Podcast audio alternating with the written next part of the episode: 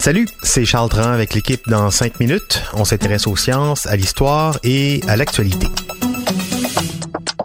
Aujourd'hui, on parle d'avions électriques. Mais oui, si les voitures ou les trains peuvent fonctionner avec l'électricité, pourquoi pas les avions? Hein? Les gros avions, là, je parle.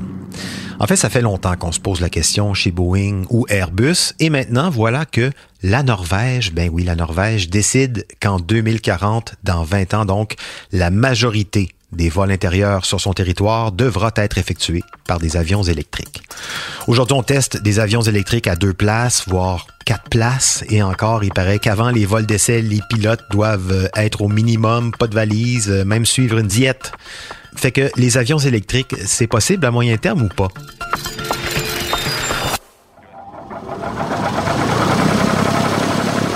This is kind of the first example that we are moving fast forward.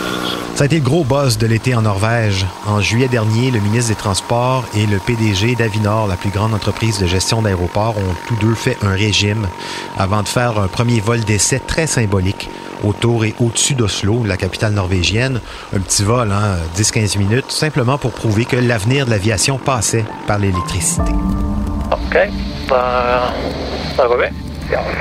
Et la Norvège, c'est un lieu idéal pour faire des essais grandeur nature. Le pays est très montagneux, le relief est accidenté.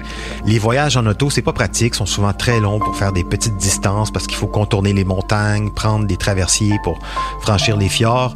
Le climat aussi, la neige, la glace compliquent les choses. Bon, ça, on connaît ça. Ce qui fait que tous les jours, beaucoup d'avions décollent pour des vols qui durent finalement entre 15 et 30 minutes, des tout petits vols. Et on le sait, en plus, la Norvège est un pays riche, surtout parce qu'elle a nationalisé l'exploitation de ses réserves de pétrole. Mais en plus, elle s'est dotée, elle, d'un ambitieux plan de réduction de carbone pour l'horizon 2040. Et elle, elle a bien l'intention de mettre les moyens pour parvenir à ses objectifs. Parce qu'en Norvège, l'environnement, c'est quoi? C'est la priorité politique ça existe. On peut donc commencer à croire qu'ils sont sur une bonne piste pour faire décoller des avions électriques. wow, it's fun! It's so much fun! It feels great because I know that we are not burning fuel when we're doing this. Nope. It's just clean electricity from Norway.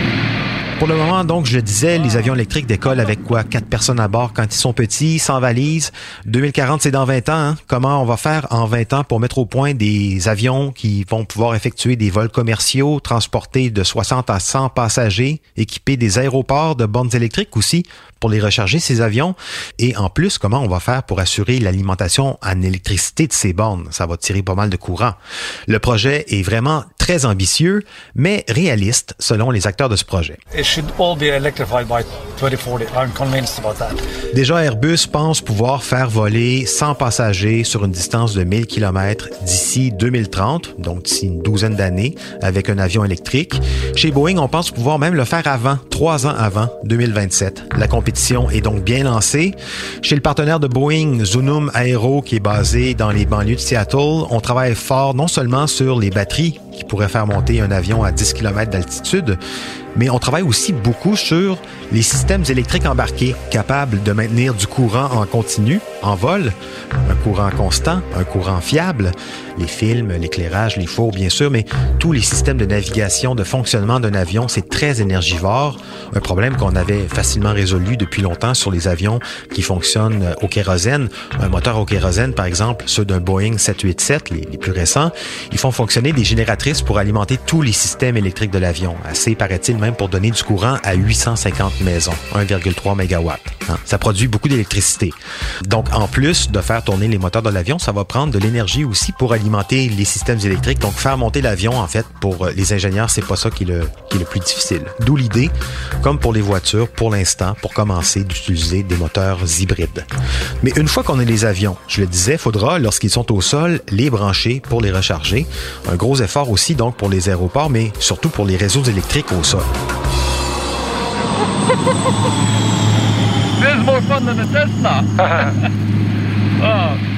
Mais bon, si l'aéronautique voit vert, ça a quelque chose de rassurant. Hein?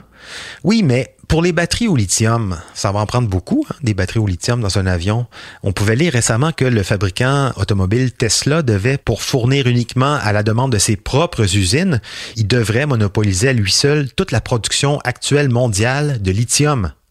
Production mondiale qui donc explose ces temps-ci. On compte pas le nombre de projets miniers d'extraction de lithium au Chili, en Chine, en Argentine, au Québec même. Le lithium, son petit nom, c'est l'or blanc.